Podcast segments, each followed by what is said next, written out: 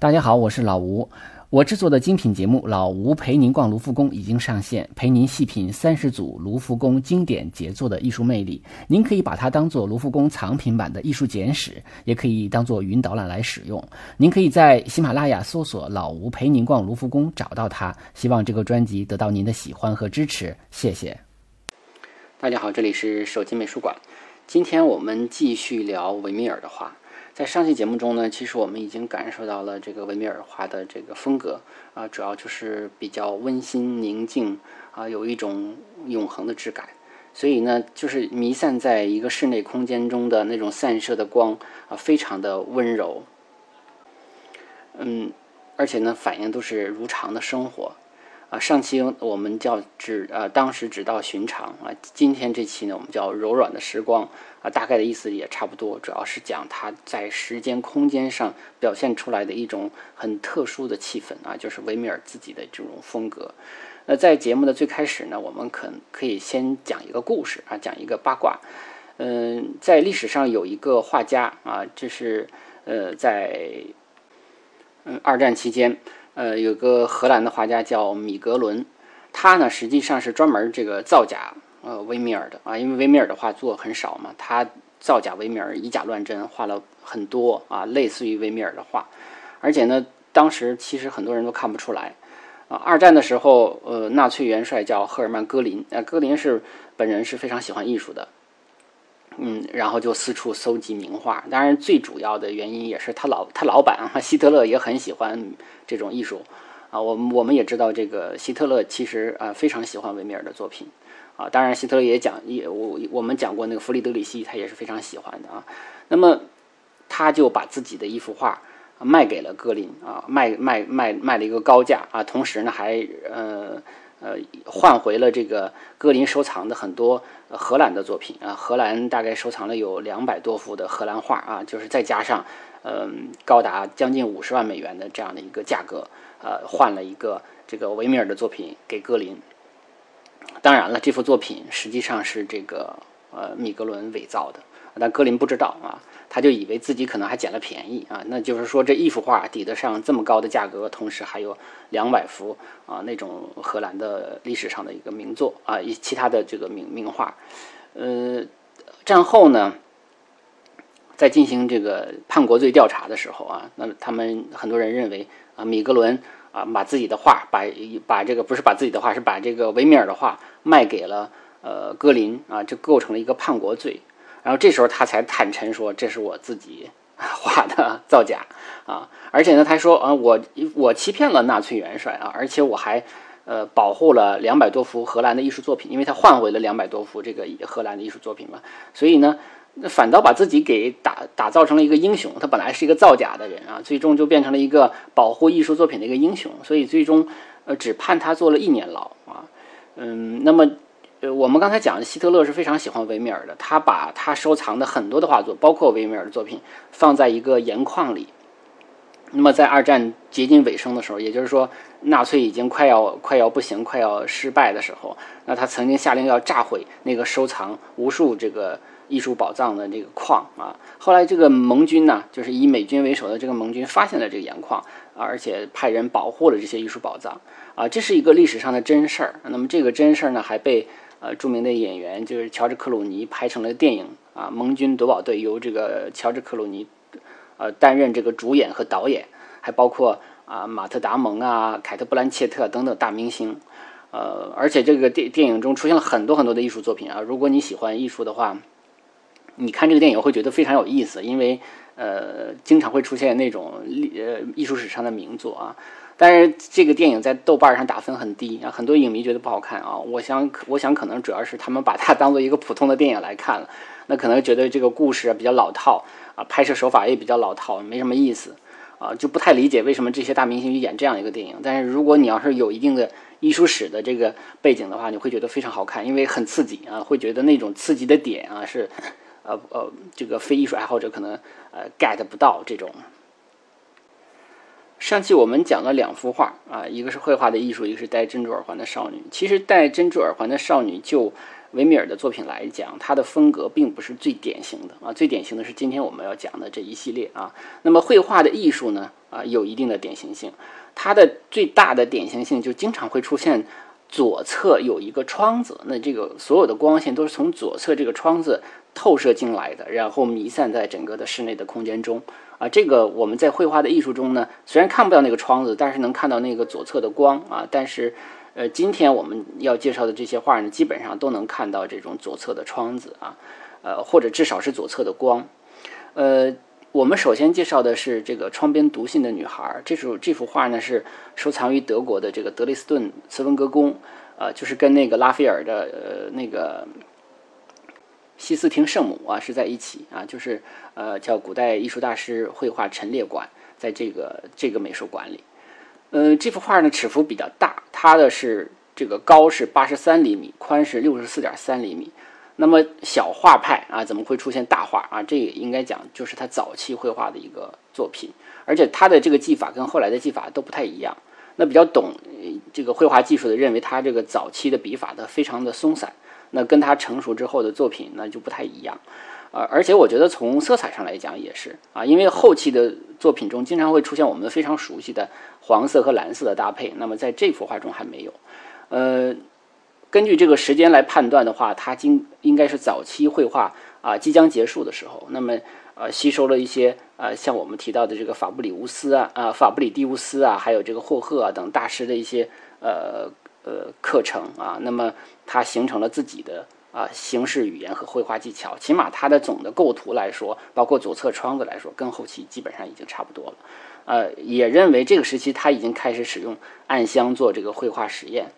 呃，那么这幅画呢，因为是他的室内画中最大幅，那因为他还有这个室外画嘛，室外画不多啊，但是这个这是室内画中它是最大尺幅的，也是最最费功夫的一幅画。那也就是他应该是讲艺术转折期和成熟期开始的时候。那么我们说，它这个光线从左侧进入房间之后呢，用光线来确定画面的形式，还有这个空间意境啊，而而且呢，用这种很宁静柔和的这种光线来烘托人的内心啊。这个女孩在读信，我们可以看到，呃。我特别有意思，就是可能现在年轻人啊，尤其九零后、零零后，可能都不一定知道什么是信啊，也没写过信。我们都是发短信啊，或者发微信。但短信和微信和我们说纸的信还是有很大差异的啊，有很很多不同的。呃，那么读信的时候，我们我们经常说叫见字如面嘛，是吧？因为你手写的信。那里边会有人的情感在和这个人的个性在啊，和现在这个手机发的电子邮件，呃，或者是这个电脑的发的电子邮件，还是有很多不同的啊。那那个那种情感的呃沟通中呢，它其实就光这个字迹本身就也有一种感性的成分了。呃，而且呢，我们说其实左侧窗子虽然是。呃，这个维米尔的一个特点啊，但是这并不是他独特发明的。其实当时的霍赫也也有类似的这个左侧窗户的画，但是它是比较凸显的啊。所以我们说，呃，如果你看到一幅画啊，这幅画又我们说看起来非常的美，非常的有我刚才讲的像柔软的时光这种非常感性的东西，如果能够感受到的话，那么大概其啊这种左侧窗子的这个画，呃，就是维米尔的，就差不多八九不离十了。啊，我们说一眼识别大师，有的时候从这样的一个非常有特点的啊地方也来观察，呃，那么它特别有意思，就是它这个窗子这个开的开的这个窗子上，呃，其实倒映出了读信女孩的这个脸啊，它就是倒映在这个窗格上，但是呢，窗外的景色是看不到的。但是我们说这个时期，有人说它的，因为它是室内的室内，我们刚上期讲过，它是室内画中的室内画，它有一种私密感，那它不太强调室外的。啊，而且经常是人都不怎么往窗外看的，经常是虽然我站在窗前，但是我主要是借用这个光，啊，这个光的强烈和强与弱，借借助这个光线来读信呐，来弹琴呐，等等等等，并不是强调室外，它并跟室外没有什么交流。那这个跟我们说跟霍珀啊等等的还不太一样。那霍珀可能所有的站在窗子前的人都主要是想向窗外要看，形成一种啊跟画外的一种沟通啊。那么这个也是体现出他。表达情绪的不一样啊，尽管都是站在窗前，但给人的感受却是非常大的差异。而且我们说从技术上来讲也有可能，因为呃，它是用暗箱成像来绘画的。那么因为透镜啊，透镜都是有焦点的，所以呢，也许它的这个窗子都是在这个呃透镜的边缘了，这个画面的边缘了，所以呢，这个焦应该是虚掉的，所以它可能也没有必要把它就是事无巨细的画出来啊，所以这个反倒给人一种非常真实的感受。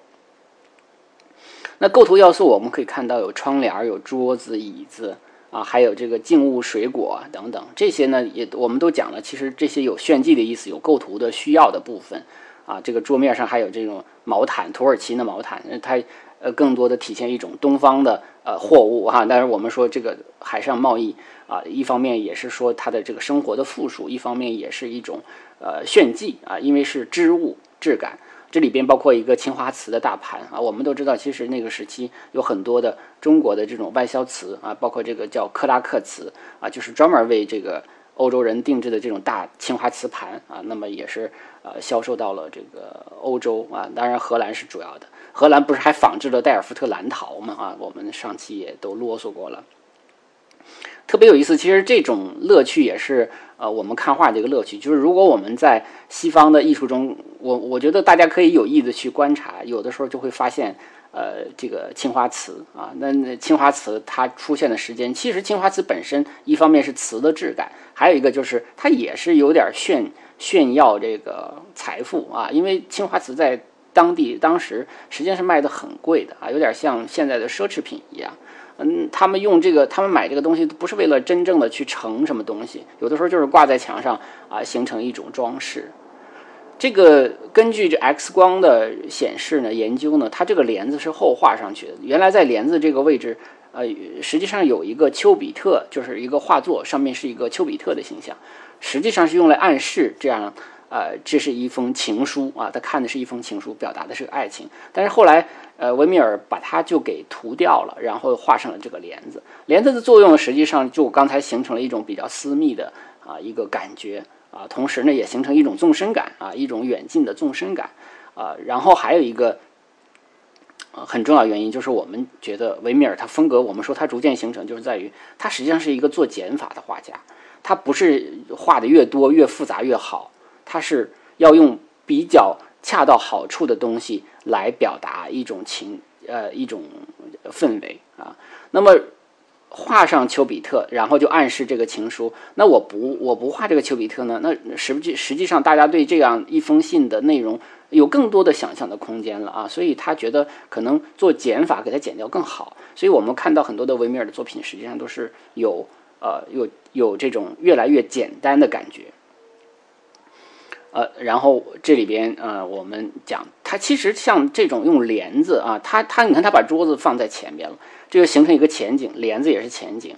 呃，我们说这样的一种呃，就这种纵深感，这种呃设计啊，其实有的时候在拍照的时候，我们学摄影的人或者说喜欢摄影的人都知道，想拍一个人，他有前景、有中景、有远景，它就会形成一种纵深感，看起来就会好。所以像这样的一种通过景别形成的纵深啊，本身也是一种来自于古典艺术美学的啊。然后接下来我们看第二幅画，叫《读信的蓝衣女子》啊，特别有意思。这幅画跟前面那幅画从构图上来讲是非常非常相似的啊。这幅画尺幅比较小一点，收藏于这个荷兰的国立美术呃国立博物馆啊，就在阿姆斯特丹这个这个最大的那个博物馆。嗯，画于一六六三年，它的尺幅是四十六厘米高，宽是三十九厘米宽啊。这个比上一个画还简，但是这个画呢。呃，画的时间比较靠后了，就出现了我们熟悉的这个蓝色哈，有这样的一个呃不同尺嗯，我们可以看到这个女孩的读信的这个神情呢是非常专注的啊，非常庄重大方的，好像是被这个信内容所深深的吸引。然后整个的画面非常的宁静啊，非常的安静，而且我们要反复的说，就是读信的主题实际上是当时荷兰绘画中非常常见的主题。其实读信并不是维米尔自己读。读到的啊，尽管他画了很多读信的内容，其实当时也有很多人，很多画家都画读信。为什么画读信呢？因为我们都反复说，荷兰实际上当时的海上马车夫有很多的亲人是在外边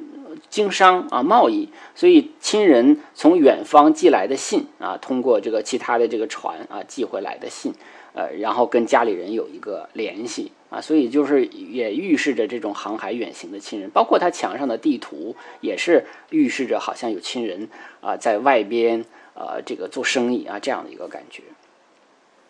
那他呢是穿着蓝色的睡像睡袍一样啊，也有人说说他收信的时候感觉是不是还在盥洗室啊啊，那么就急急匆匆的穿着这样的一个家居的服饰就出来了，而且呢他的这个我们可以看到这个肚子部分很大。有人说感觉像怀孕了啊，这个倒不一定啊，但是有这么个说法吧，就是有人说，因为我们知道这个维米尔的妻子肚子是没闲着啊，一直在生孩子，所以呢，呃，感觉是不是他妻子当模特啊？所以干脆就画成一个怀孕的呃一个女子的形象啊。这个，但是因为考虑到我们也看过像阿尔诺芬尼夫妇那样的，就是那样的一个。那样的一个着着装，我们也不确定这是不是就是怀孕的意思啊，所以这个我觉得，呃，只能是作为一个存疑的信息，要跟大家分享，大家可以做各种各样的想象。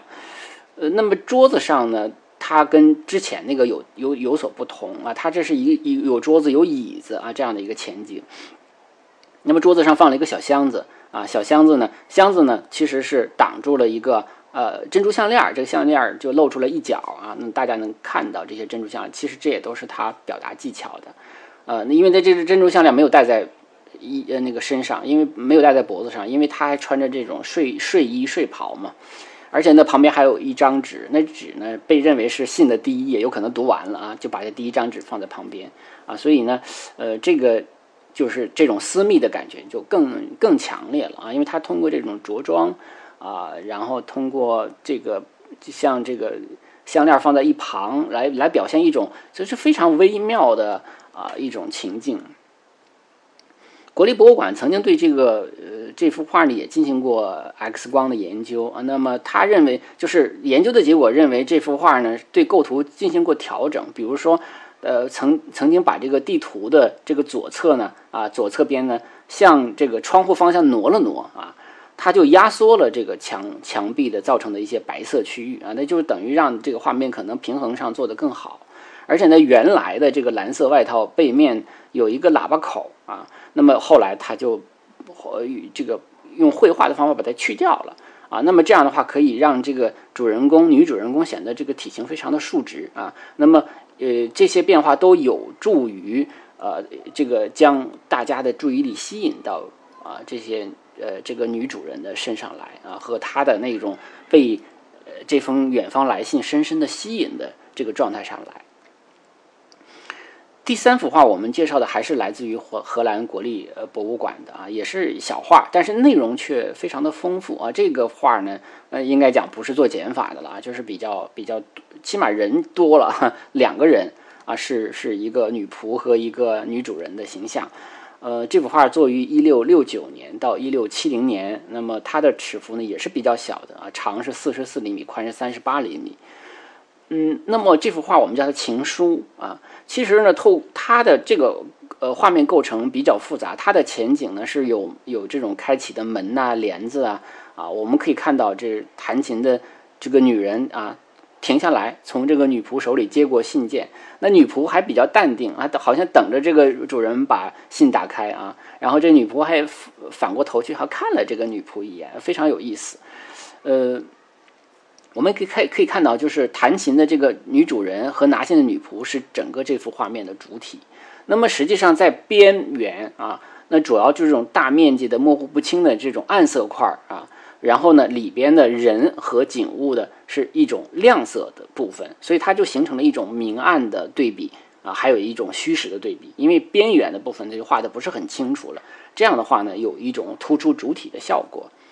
呃，然后呢，里边的色彩也比较鲜亮啊，那么里外边呢，那色彩就比较暗了啊，处于暗的部分。而且它的构图比较新颖，就是大概有三分之二的这个面积实际上是在阴影之中的。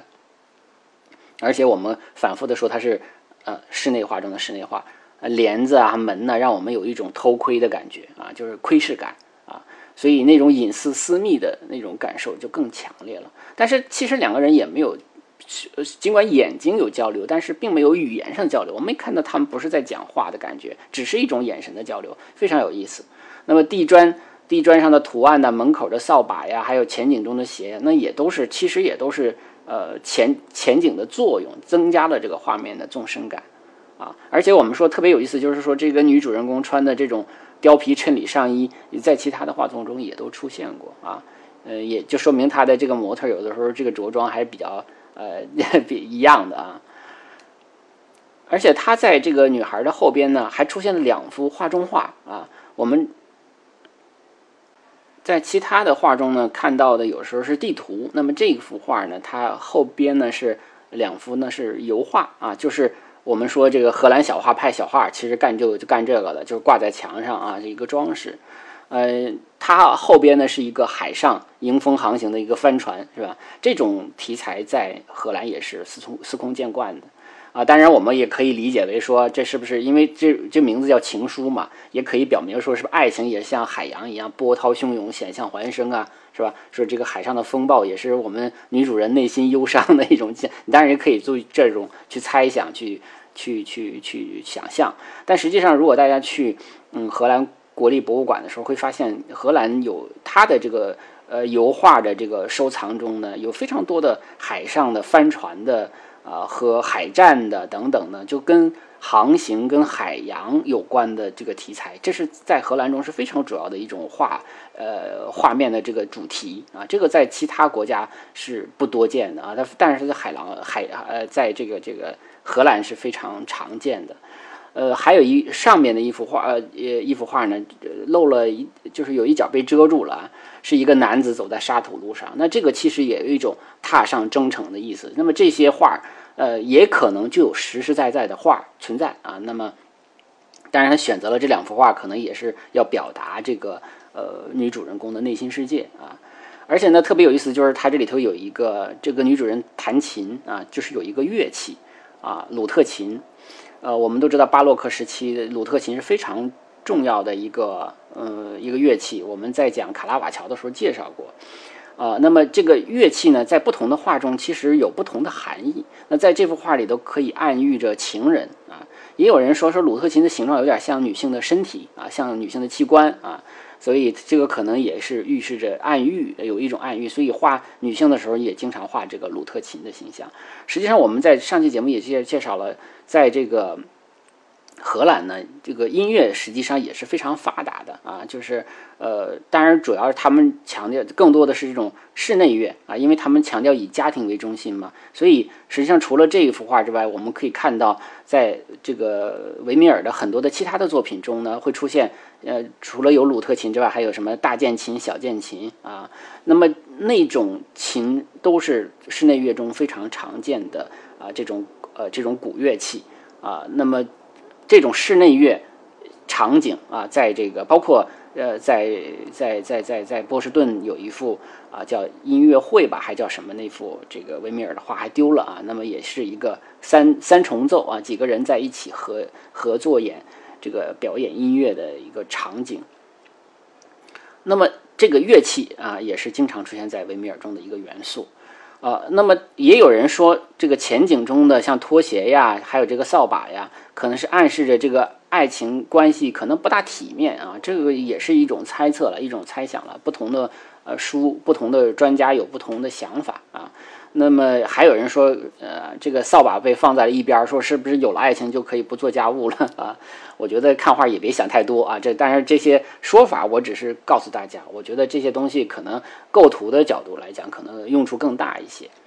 那今天的节目的最后呢，我们介绍这个更更有名的这个倒牛奶的女仆啊，她是呃收藏于荷兰的国立博物馆，呃，创作于一六六零年，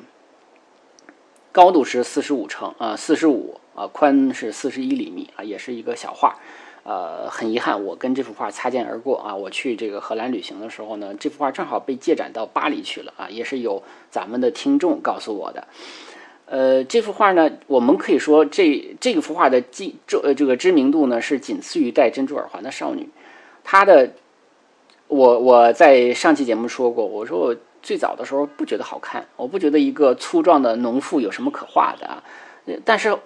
当你积累了一定的这个艺术的这个感受力的时候，你会觉得啊，突然觉得啊，它真的是一种非常呃温馨宁静的啊，这个光线弥散在空气之中的，而且它素白的这个墙壁和这个呃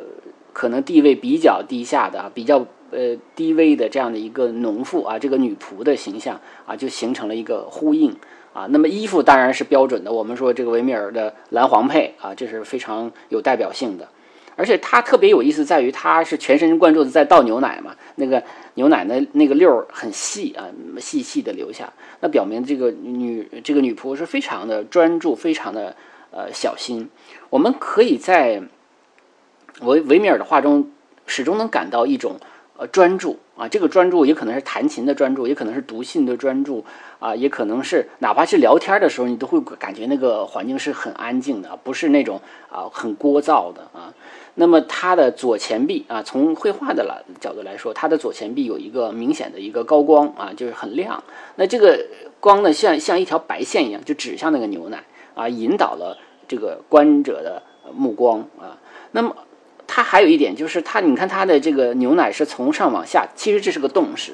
呃，如果是鲁本斯来画的话，他就会把这个东西处理的就非常的有速度感。但实际上，我们发现他画的明明是一个动的东西，但他画出了一种非常宁静的、非常永恒的一种感觉啊！就是你甚至有人把它做成 G 呃 G F 的那种动画，就会觉得哎，好像那个牛奶一直在流，一直在流，一直在流啊，有这样的一种感觉。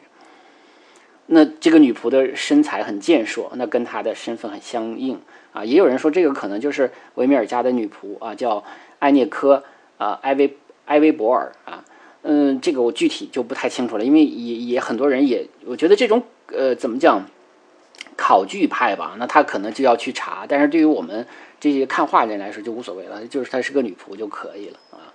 而且它有一种不一样的地方，在于它是有一点仰视的感觉，我不知道大家有没有这种感觉。其实它是在往上看啊，这样的话呢，就会给这个女仆一种非常健硕的感觉，就是她非常壮啊。那这个健硕和女仆的身份也是相呃相匹配的啊。如果是小姐的话，你画的很健硕，也就好像跟这个身份就不搭了，是吧？就有这种感觉。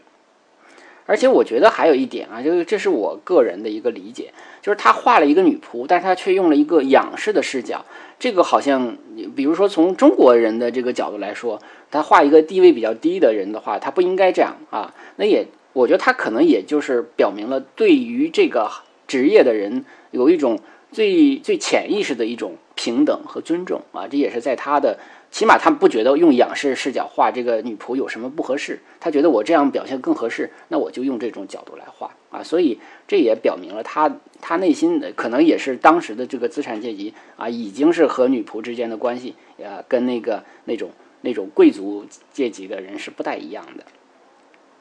而这里边有很多很多的好玩的小细节，你比如说窗户啊，这个窗这个窗上边的这种铅条玻璃有一个有一块玻璃。那坏了一小块，对吧？坏了一小块的话，呃，这个到时候我会截图给大家看。那这个一小块呢，它透过来的光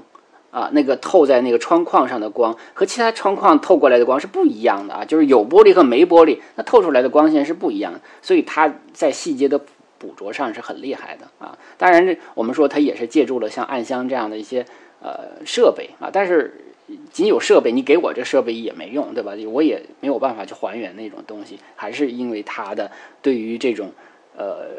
技法的这个掌握啊和表现力。而且这个墙呢，他用了这个素白的墙啊，素白墙墙上有个钉子，那个钉子还有一个阴影啊，就钉子和阴影形成了一种非常呃怎么讲，就是立体的啊，非常真实的一种还原。而且除了有钉子，还有钉子眼儿啊，就是在它的后边还有一个，这个我都会给大家截图。那个钉子眼儿应该是原来钉了一个钉子，后来这个钉子被拔下去了，所以留了一个钉钉眼儿。哎，这些小细节都是，呃，那个钉眼儿形成的那种凹陷进去的阴影啊，它都是非常准确的把握。那在墙上还有这个篓子，还有一个铜壶啊，当然这个铜壶也有人说是铜的马灯啊，不管怎么说，反正它是铜的吧。啊，这种藤编的篓子和铜铜做的这个马灯，呃，或者铜壶，那它不同的质感，反射光线的效果，还有就是在墙面留下的这个光影啊，都是非常复杂的，但是同时又是准确的，而且呢，又呈现了我们刚才讲的那种呃那种呃永恒的那种宁静的质感啊，呃，那么有人说原原先的这个钉子这个部分可能是挂了个画，但是因为考虑到这是个女仆啊，他就把这画又给摘下去了 啊，就留下了这个钉子啊，但但钉子他又保留了啊，非常有意思。这边要特别提到的就是它那个面包面包篮子啊，面包篮子和面包上面有那种光点光珠啊，这个我们在戴珍珠耳环少女那个画中讲了啊，这个尤其是它那个边边篮子那个枝条上边，如果你打就是凑近了看的话，就是点点点点一点点点，全都是这种点。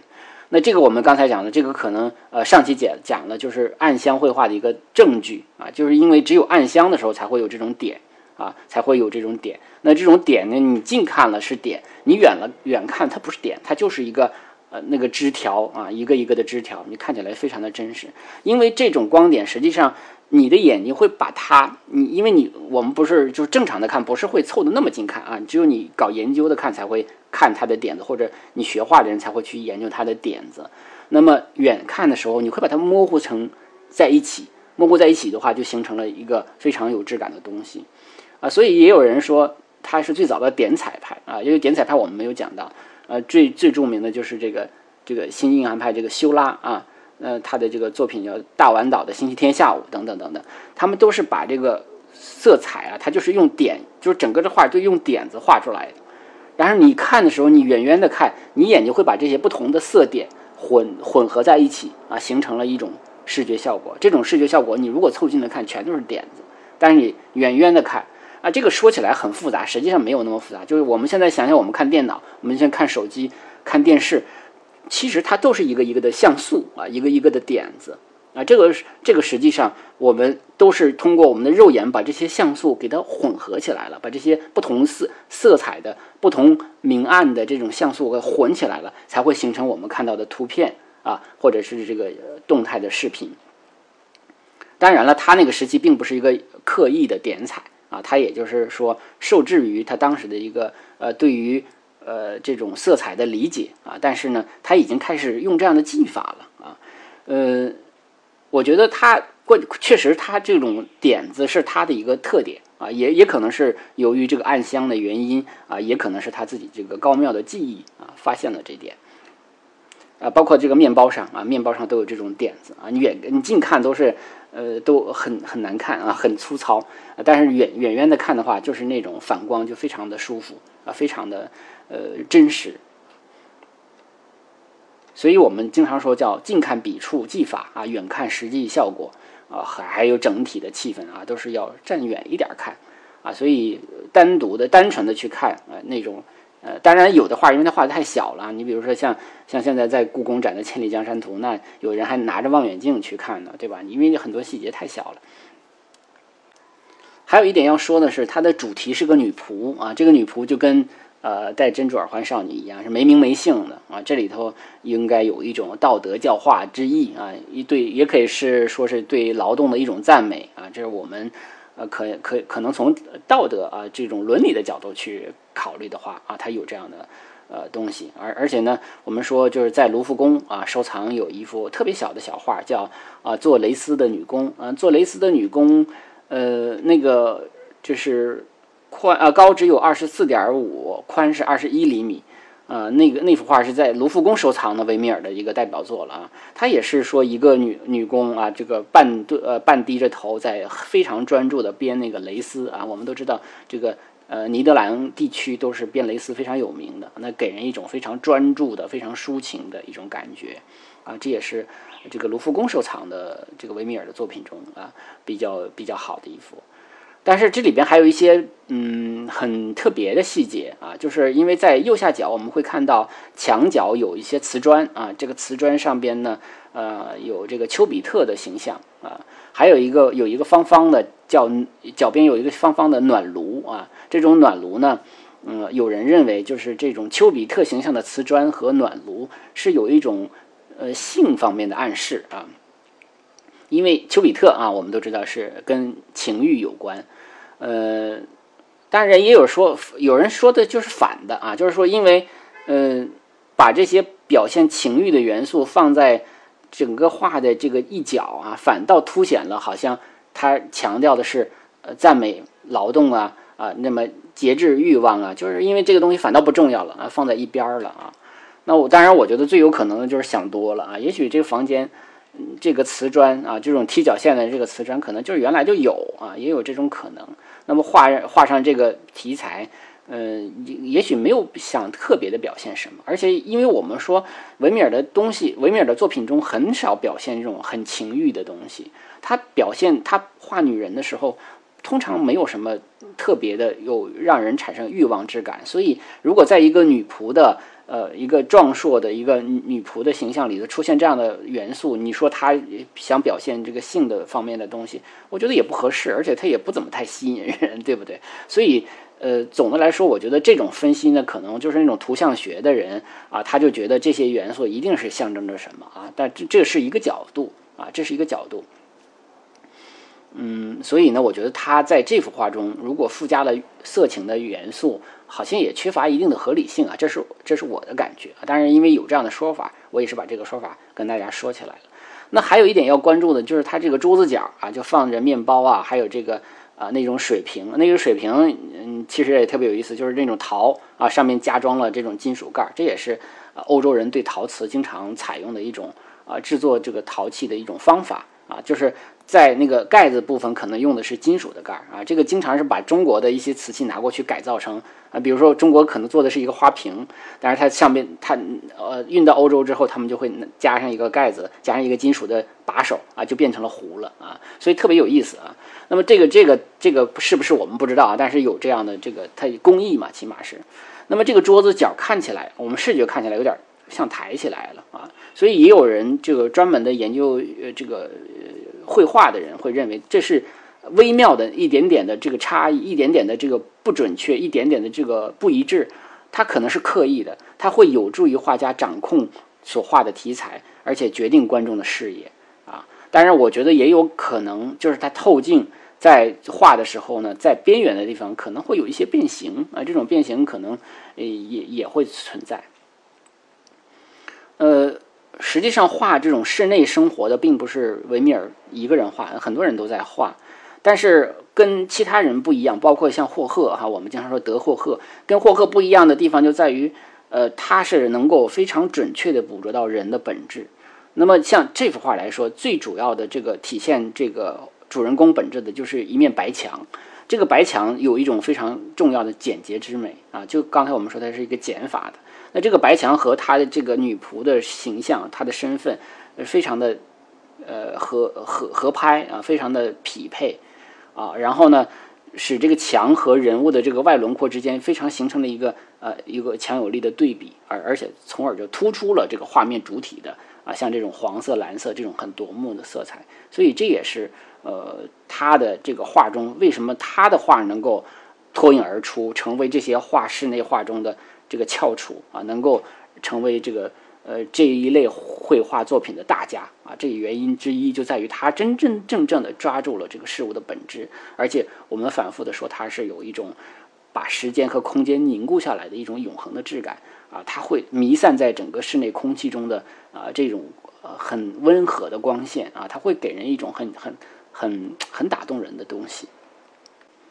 其实，如果我们总结起来的话，它的画面中常见的元素，哈，呃，比如说左侧的窗啊，还有地图、椅子，是吧？这些呃，用来间隔空间的这些道具啊，还有比如说墙上的地图，还有信啊，还有乐器啊，这些都是它画面中常见的元素，也能够反映那个时期的啊那种中产阶级家庭的生活啊。当然，他还有很多其他的作品啊，我们就今天就介绍到这儿吧。啊，包括他的一些室外画啊，像戴尔夫特的眺望啊、小街呀，以后我们有机会再聊啊。那么也感谢一直以来支持手机美术馆的朋友，呃，然后呢，呃，我呢也希望介绍更多的好画啊给大家。呃，希望大家通过这个打赏啊、赞助啊、转发呀来支持节目啊。如果大家有关于西方艺术欣赏啊或者艺术旅旅行方面的问题，也可以通过这个问答的这个平台啊，喜马拉雅的问答呢向我提问啊，我也尽量的回答大家。今天的节目就是这样，再见。